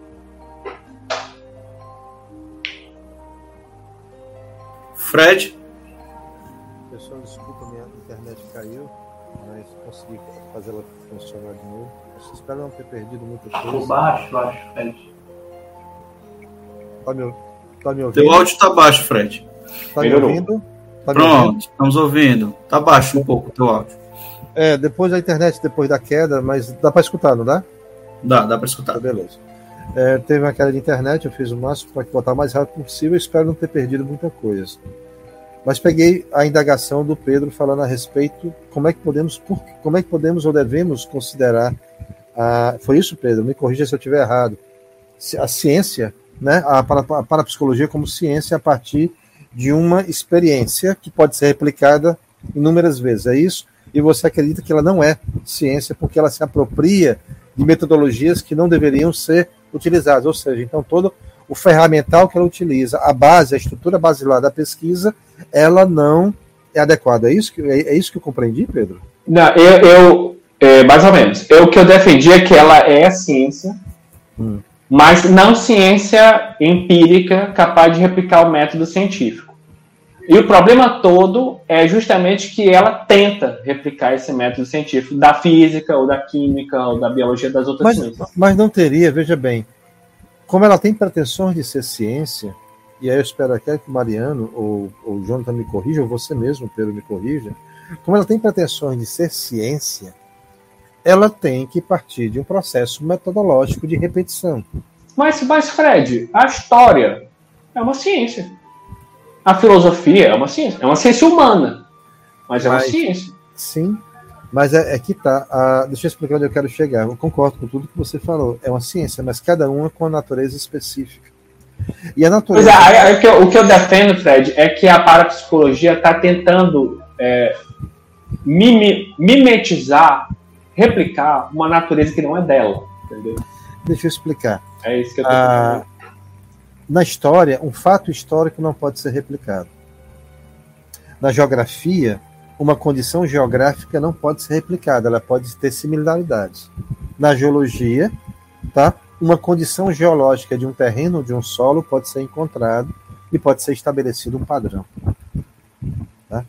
Mas quando você fala de procurar conclusões a partir de um processo empírico de observação sobre um contexto previamente estabelecido, você tem que gerar um padrão similar só que o que você não está levando em consideração, que eu vou dar um exemplo para explicar isso de maneira mais clara.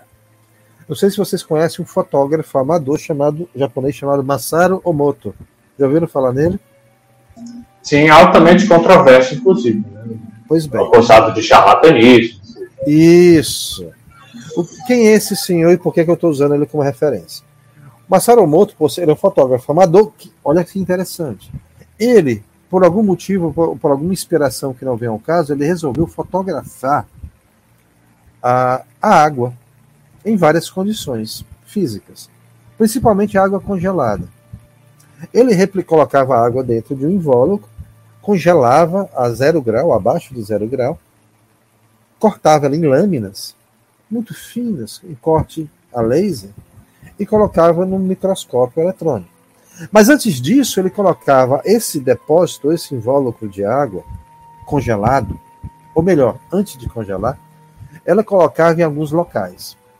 Ele colocava em presídios, em manicômios, em igrejas, ou seja, ele procurava locais de extrema violência ou extrema tensão emocional ou vibracional e colocava o mesmo depósito com outra água, com a mesma quantidade, é, em locais onde a serenidade, em templos budistas, é onde a serenidade, a contemplação, o equilíbrio emocional espiritual, enfim. Deixava essa água durante algumas horas ou alguns dias, enfim, ele estabeleceu um padrão para isso, congelava, cortava as lâminas e colocava no microscópio. O interessante era que a água que ficou exposta durante algumas horas ou dias num templo budista ou em templos ou em espaços onde a contemplação, a serenidade, o equilíbrio emocional era uma constante, ela apresentou módulos cristalinos perfeitos. Perfeitos. Imbricados, encaixados, perfeitos. Geometricamente perfeitos. A água que ficou exposta hora ou dias em manicômios ou presídios de extrema violência ou presídios de alta segurança, eles apresentavam cristais deformes, mal formados, escurecidos. Não satisfeito, ele resolveu agora fazer outro tipo de experiência. Ele fez isso, replicou, é, olha só, ele replicou essa experiência inúmeras, inúmeras, inúmeras vezes. Não satisfeito, ele resolveu agora fazer outra experiência. Ele colocou agora no mesmo depósito a mesma quantidade de água e colocou o nome, nome de coisas que nos arremetessem a uma serenidade em nome de coisas ou pessoas que não remetessem à revolta e indignação. E expôs essas pessoas a um número X de pessoas que iam olhar para esta água e ler o que estava escrito. E a reação que a pessoa teria, uma reação inconsciente, uma reação subliminar, uma reação que não poderia ser vista. Depois disso, aí tinha lá amor, carinho, respeito, gratidão. Tinha personalidades é, polêmicas como Adolf Hitler, escrito com água, né? Tinha Madre Teresa de Calcutá escrito no rótulo de outro vidro. Enfim, palavras de estímulo, de apoio, de equilíbrio, nome de pessoas que nos arremetessem ao melhor do ser humano, a água replicou o mesmo efeito, criando cristais perfeitos. Águas que tinham ódio, raiva, rancor, né, medo, dor, ódio, terror, Adolf Hitler, ou qualquer outro nome mais mais cruel que pudesse ser, apresentou cristais disformes e escurecidos. Ele foi taxado como, como é, um falsário, como um ilusionista. A academia ignorou ou ridicularizou essa pesquisa, apesar dele ter tentado, não era um acadêmico, ele tentou replicar uma estrutura metodológica de repetição. O que eu estou falando aqui, alguém pode perguntar, Fred, você acredita? Não, não é questão de acreditar ou deixar de acreditar. O grande lance que eu estou querendo falar aqui, meus irmãos, é que exatamente a ciência, como nós estamos falando desde o início, a ciência, ela engessou o processo. E qualquer coisa que traga uma novidade ou refute aquilo que foi estabelecido no século XIX, tá? Eles olham com extrema desconfiança, inclusive com extrema relutância de aceitação. Na verdade, eles não aceitam. Um exemplo claro, claro do que eu estou falando aqui é uma arqueóloga francesa que mora aqui no Brasil há mais de 30 anos, e a pesquisa dela se arremete aqui a sete cidades no Piauí. Ela apresentou uma teoria, uma tese de doutorado dela que falava que o homem americano entrou pelo Piauí, quando há milhões de anos atrás o Piauí era um oceano e era estreito e fez com que o homem entrasse pelas Américas através do, das sete cidades, que na verdade é um grande cânion, fundo de um oceano de milhões de anos que não existe mais. Ela foi ridicularizada, porque já existia uma teoria oficial que explica como o homem chegou às Américas. E hoje é, é ela comprovou, depois de 30 anos, foi comprovado que realmente sete cidades era fundo de oceano há milhões de anos atrás. E existe uma certa coerência na proposta ou na análise que ela fez. Mas, então, assim, então, Fred, ela não é mais se ela comprovou, uhum. ela não é mais ridicularizada. O que é pior, ela, continua sendo ridicularizada. Ou melhor, não ridicularizada, mas não levada a sério, vamos falar assim. Então é isso. A, a, a, o, o academicismo, o cientificismo, ele não aceita qualquer complemento daquilo que foi estabelecido. Se nós pararmos para observar que a nossa estrutura acadêmica surgiu no século XIX, e aí nós temos 200 anos de atraso, você vai ver que, na verdade, ela está fazendo um desserviço à evolução científica da pesquisa de observação participante e empírica. Mas, Fred, deixa eu levantar um questionamento aí no caso. Nesse caso do Masaru Emoto que você colocou. Sim. O outro pesquisador reproduziu o mesmo experimento dele, chegando aos mesmos não, resultados? Isso eu não saberia te informar. Peço desculpas, realmente eu não saberia. Que, que se não foi, é, pelo que. Mariano, Mariano quer falar, pode falar, Mariano. Todo dia tem alguém fazendo experimento numa televisão com um copo de água e fazendo uma oração, seja pastor, seja padre, e aquela água que a pessoa toma tem algum efeito sobre ela. E muitas vezes mas, positivo. Mas, mas aí está no campo da religião. Não, não é com a influência mental da pessoa, uma psicocinese, uma alergia. Não é a oração, não é a religião, é a mente da pessoa influenciando. Claro, eu posso pegar um copo de água aqui e ver luz nessa água, não preciso ter oração, não preciso ter religião nenhuma. E essa água vai ter um efeito positivo no meu corpo. Um exemplo do, do que Mariana está falando, só um instante, Jonathan. Um exemplo hum. que o Mariana está falando é exatamente uma prática espírita, que é o passe de mão, que é um passe energético que você faz com a pessoa e que não tem comprovação científica, mas é tão comum e tão vastos relatos de pessoas que vão para uma casa espírita e quando se submetem, pode ser até um efeito psicológico de autossugestão, né? Hum. mas quando ela se submete a um passe de mãos, ela se sente revigorada. Pode ser autossugestão. E é onde entra, quando a minha internet caiu, o Mariano estava exatamente explicando isso aí, qual é o limite entre uma análise de, de parapsicologia e uma análise mediúnica. Como diferenciar Isso. uma influência de um, de um espírito desencarnado sobre o perispírito, de um ser encarnado que é médio, e a própria capacidade de percepção extrasensorial daquela pessoa. Uhum. Então, a parapsicologia, na verdade, vive um dilema, ela está na encruzilhada.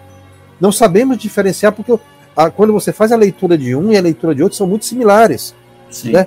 Os efeitos são muito semelhantes. Inclusive, eu fiz até um paralelo, sem querer entrar na ufologia, mas dentro também tenho que citar, que contatos ufológicos muito se assemelham a contatos mediúnicos.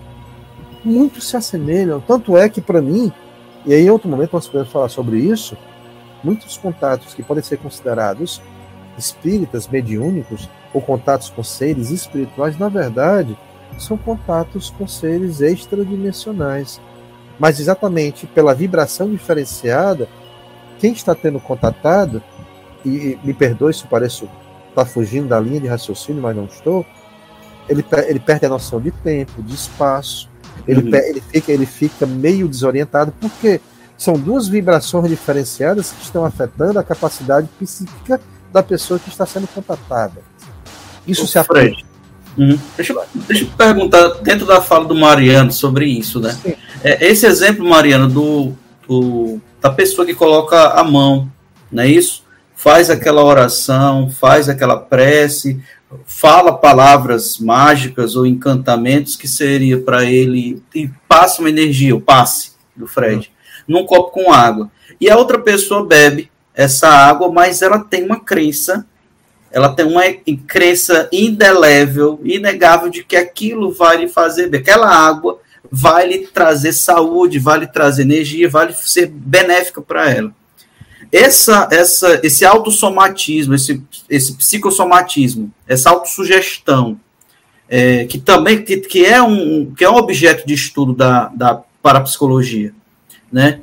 Fa, faz, nesse caso, pensar, nos, nos faz pensar que a parapsicologia ela também está nesse pé, nesse pé, tentando se estabelecer com ciência dentro com o pé nesse quadrado e com outro pé nesse outro quadrado que seria o campo da, da fé, da fé, da crença, do, do, do, da autossugestão, da mente enquanto produtora da realidade.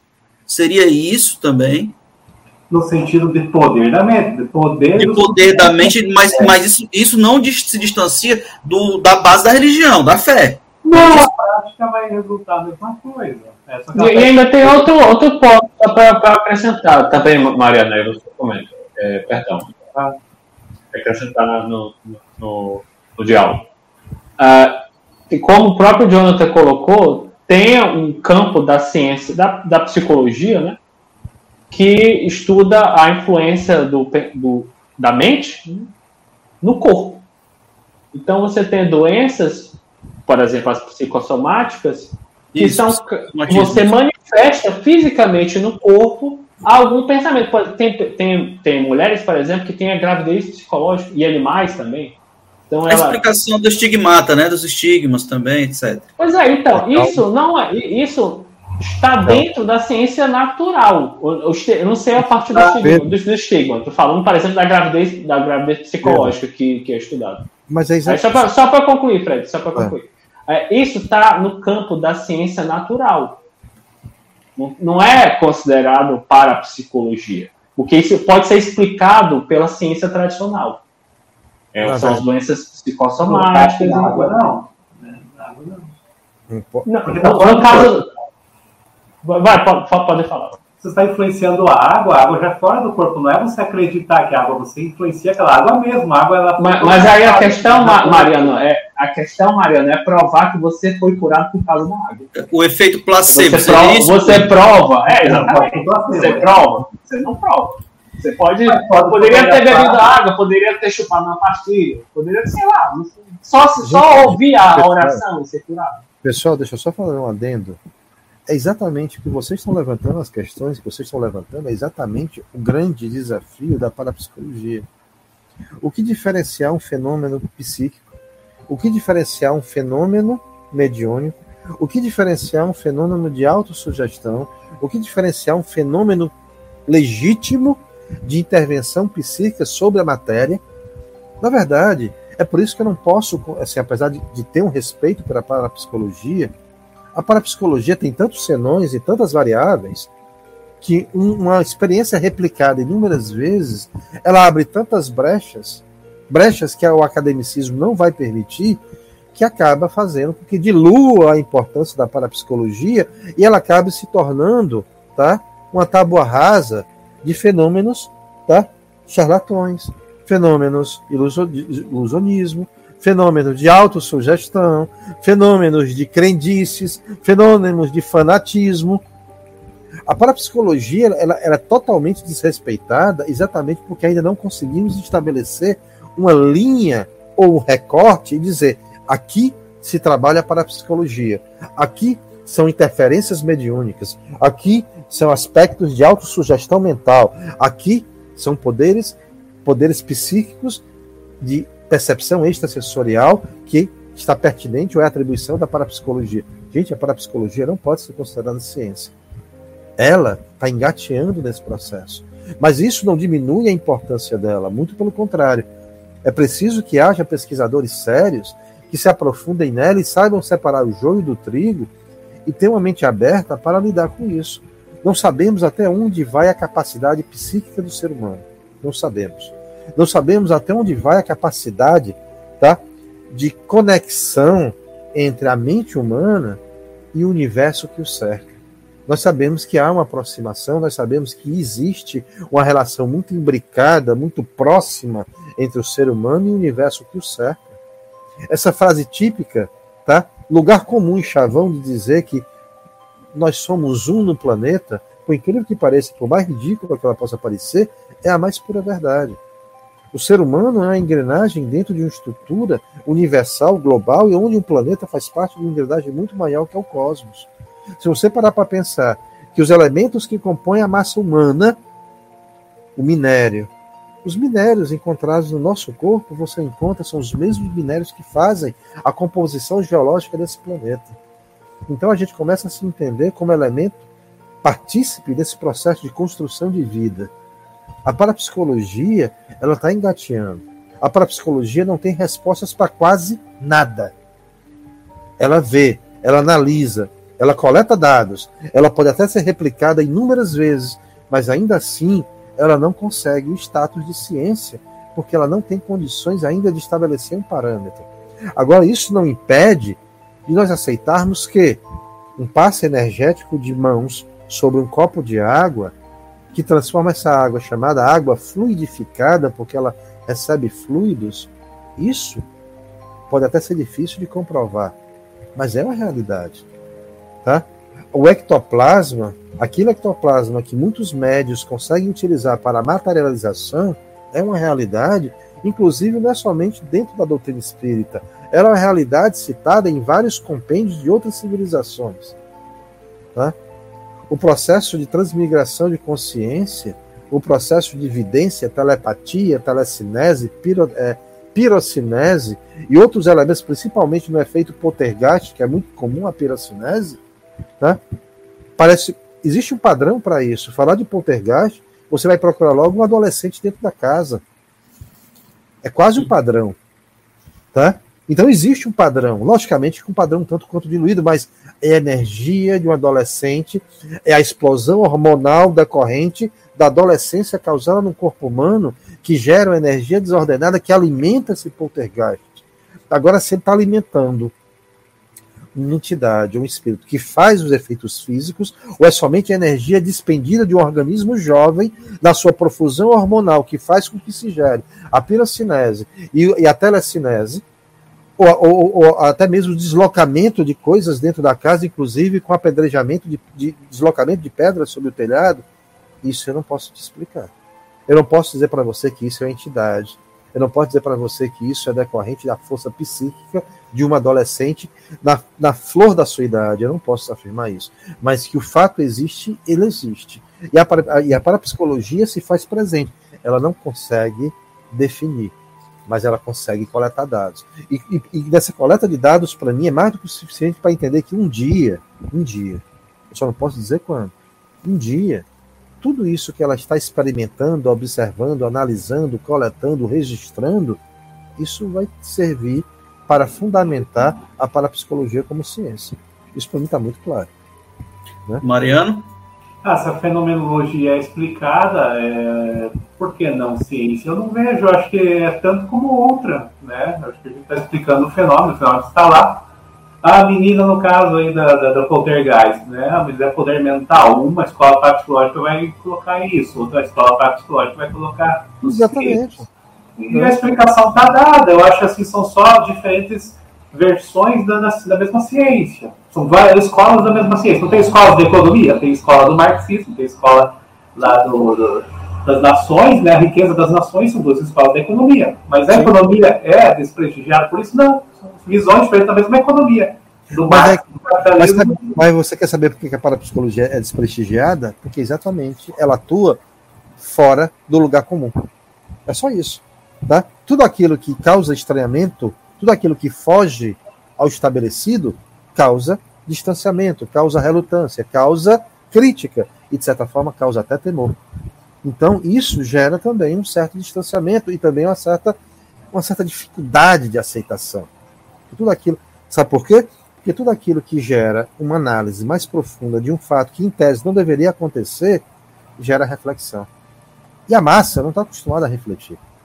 A massa não está. É muito mais fácil dizer que é o capeta, que é o demônio, tá? Fenômenos de movimentos de objetos, mas isso não quer dizer que tem uma entidade dentro da casa, não quer dizer que a casa está amaldiçoada.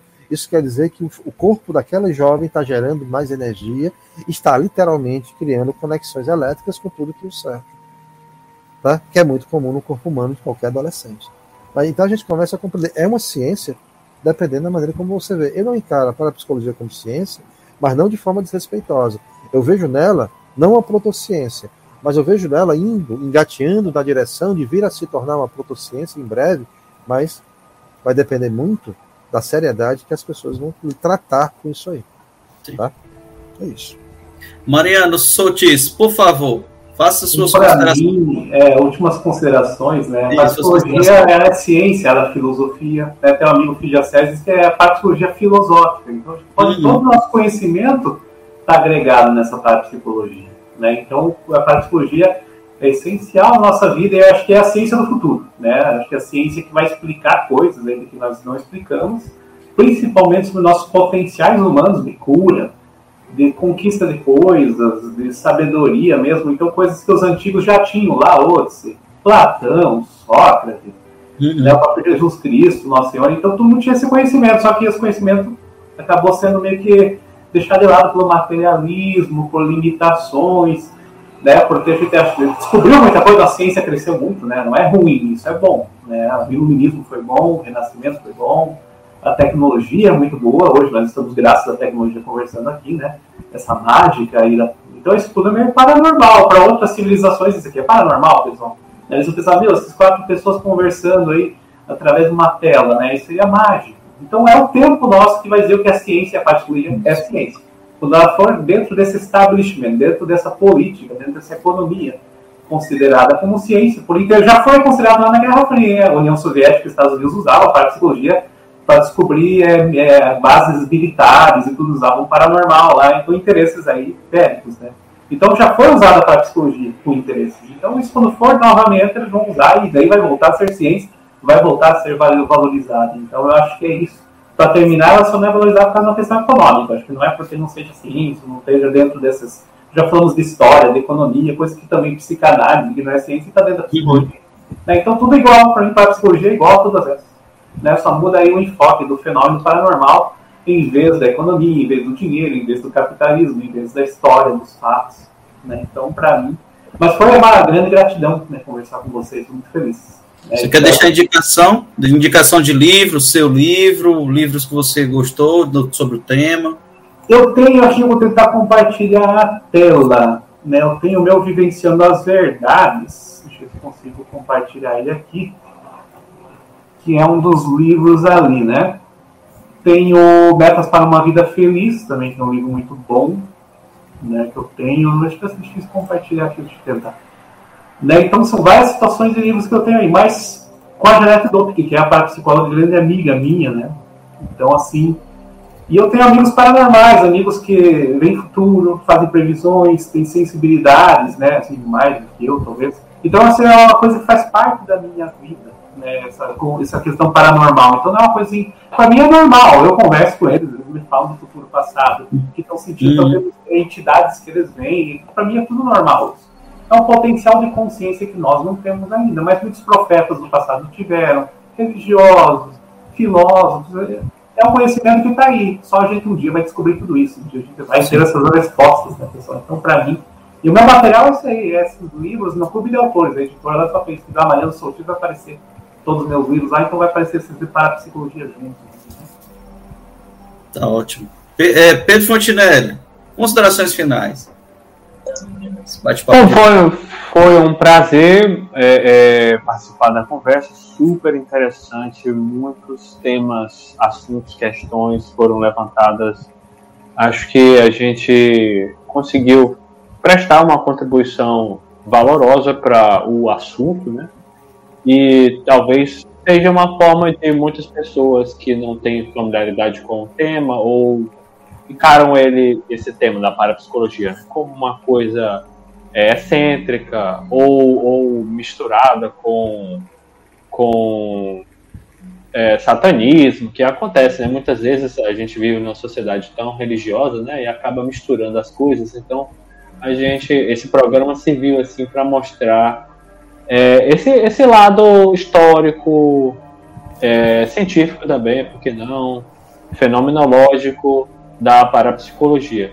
E, e pessoalmente, eu, eu considero que a, a, a parapsicologia ela, ela poderia é, seguir uma vertente mais da área da. Assim, eu acho que ela cresceria como, como ciência, não empírica, mas ainda ciência, se ela abandonasse esse, esse, esse cacuete de método científico e seguisse mais uma, um, um lado mais cultural, mais, mais psicológico, mais assim, como mais terapêutico, que também tem a parte que nós vamos comentar, né, futuramente, né, para a psicologia.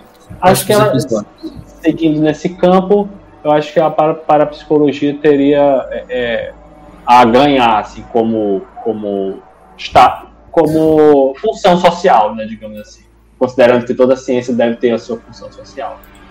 E é isso. É isso aí. É, é, Fred Macedo quer falar mais uma coisa, quer deixar indicações de livros, Fred, por favor. Pessoal, quem quer conhecer um pouco mais de parapsicologia. Livros de parapsicologia, não, tem alguns livros interessantes, eu posso até enumerar em outro momento. Me lembra quando fomos fazer a continuação desse trabalho, uhum. eu posso elencar alguns livros interessantes. É, eu vi o comentário do Pedro, eu, queria finalizar exatamente o que ele falou aí a respeito de. Eu não consigo. Pedro, eu acho que a, para, a parapsicologia ou os fenômenos estudados pela parapsicologia só serão levados de maneira natural quando o ser humano evoluir a ponto de entender da própria existência desses fenômenos não como fenômenos sobrenaturais ou fantásticos. E aí sim, quando isso acontecer, se acontecer, quando acontecer, porque na verdade você não vai, não dá nem para precisar ou datar um, um momento para isso. Mas para que isso ocorra, é preciso que haja uma, uma, um amadurecimento muito grande do ser humano, em quase todos os aspectos, para ele entender que esses fenômenos ditos sobrenaturais não são sobrenaturais. São apenas fenômenos que de imediato podem não ser compreendidos, mas que fazem parte, inevitavelmente fazem parte da existência humana fizeram parte da evolução da história humana, né? E é que preciso que aceitemos isso de forma tranquila, graciosa, respeitosa até, né? Mas enquanto isso não acontecer, é preciso que a parapsicologia seja tratada como ciência, até como forma, porque a, a, o que é a ciência, né? O que é a ciência se não uma forma de instruir as pessoas dentro de um processo padronizado? Na verdade, a ciência existe para melhor didatismo, didatismo, a parapsicologia tem que passar por esse processo didático, tá?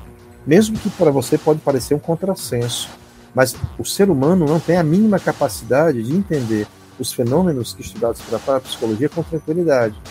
Não tem, não compreende. Pelo menos o homem ocidental, não vou falar do homem oriental, mas o ocidental não tem. Então a gente precisa, é um processo natural de evolução, é preciso que a parapsicologia seja, um dia vire ciência, porque para mim ainda não é, apesar de sob certos aspectos, ela é plenamente legítima ciência, mas para que chegue ao grau de uma, de uma, de uma interação natural e uma aceitação tranquila, diria muito tranquila em relação ao que acontece, o ser humano tem muita coisa pela frente, tem uma trilha muito grande a ser, a ser trilhada, tem uma seara gigantesca a ser vivenciada, porque se não for assim, não tem, não tem a mínima condição, viu, Pedro? Eu só queria complementar essa tua ideia. Mas só para finalizar e sem ser redundante, foi um prazer estar com vocês. Tudo que vocês disseram aqui, eu, eu vim mais para aprender e aprendi muita coisa com o Mariano, com o Pedro, com o Jonathan, tá? E para mim foi um privilégio, tá? Um abraço para quem vai, vai nos assistir em breve, tá? E espero que esse assunto possamos nos encontrar outras vezes para a gente continuar dando, dando andamento a essa conversa tão construtiva que nós tivemos agora, tá? Um abraço a todos, uma boa noite. Valeu, Fred. E, então, esse foi nosso primeiro episódio, nosso episódio sobre parapsicologia. É, estaremos em breve é, gravando novos episódios que vamos tratar sobre outras, outros tópicos da parapsicologia. Vamos falar sobre fenômenos, Vamos falar sobre parapsicologia na cultura pop, Guerra Fria e outros casos interessantes. Então foi um prazer ter vocês com a gente, nos vendo, nos ouvindo aí no podcast e até o nosso próximo episódio. Um grande abraço. Um abraço, pessoal. Boa noite. Valeu. Não. Valeu, gente.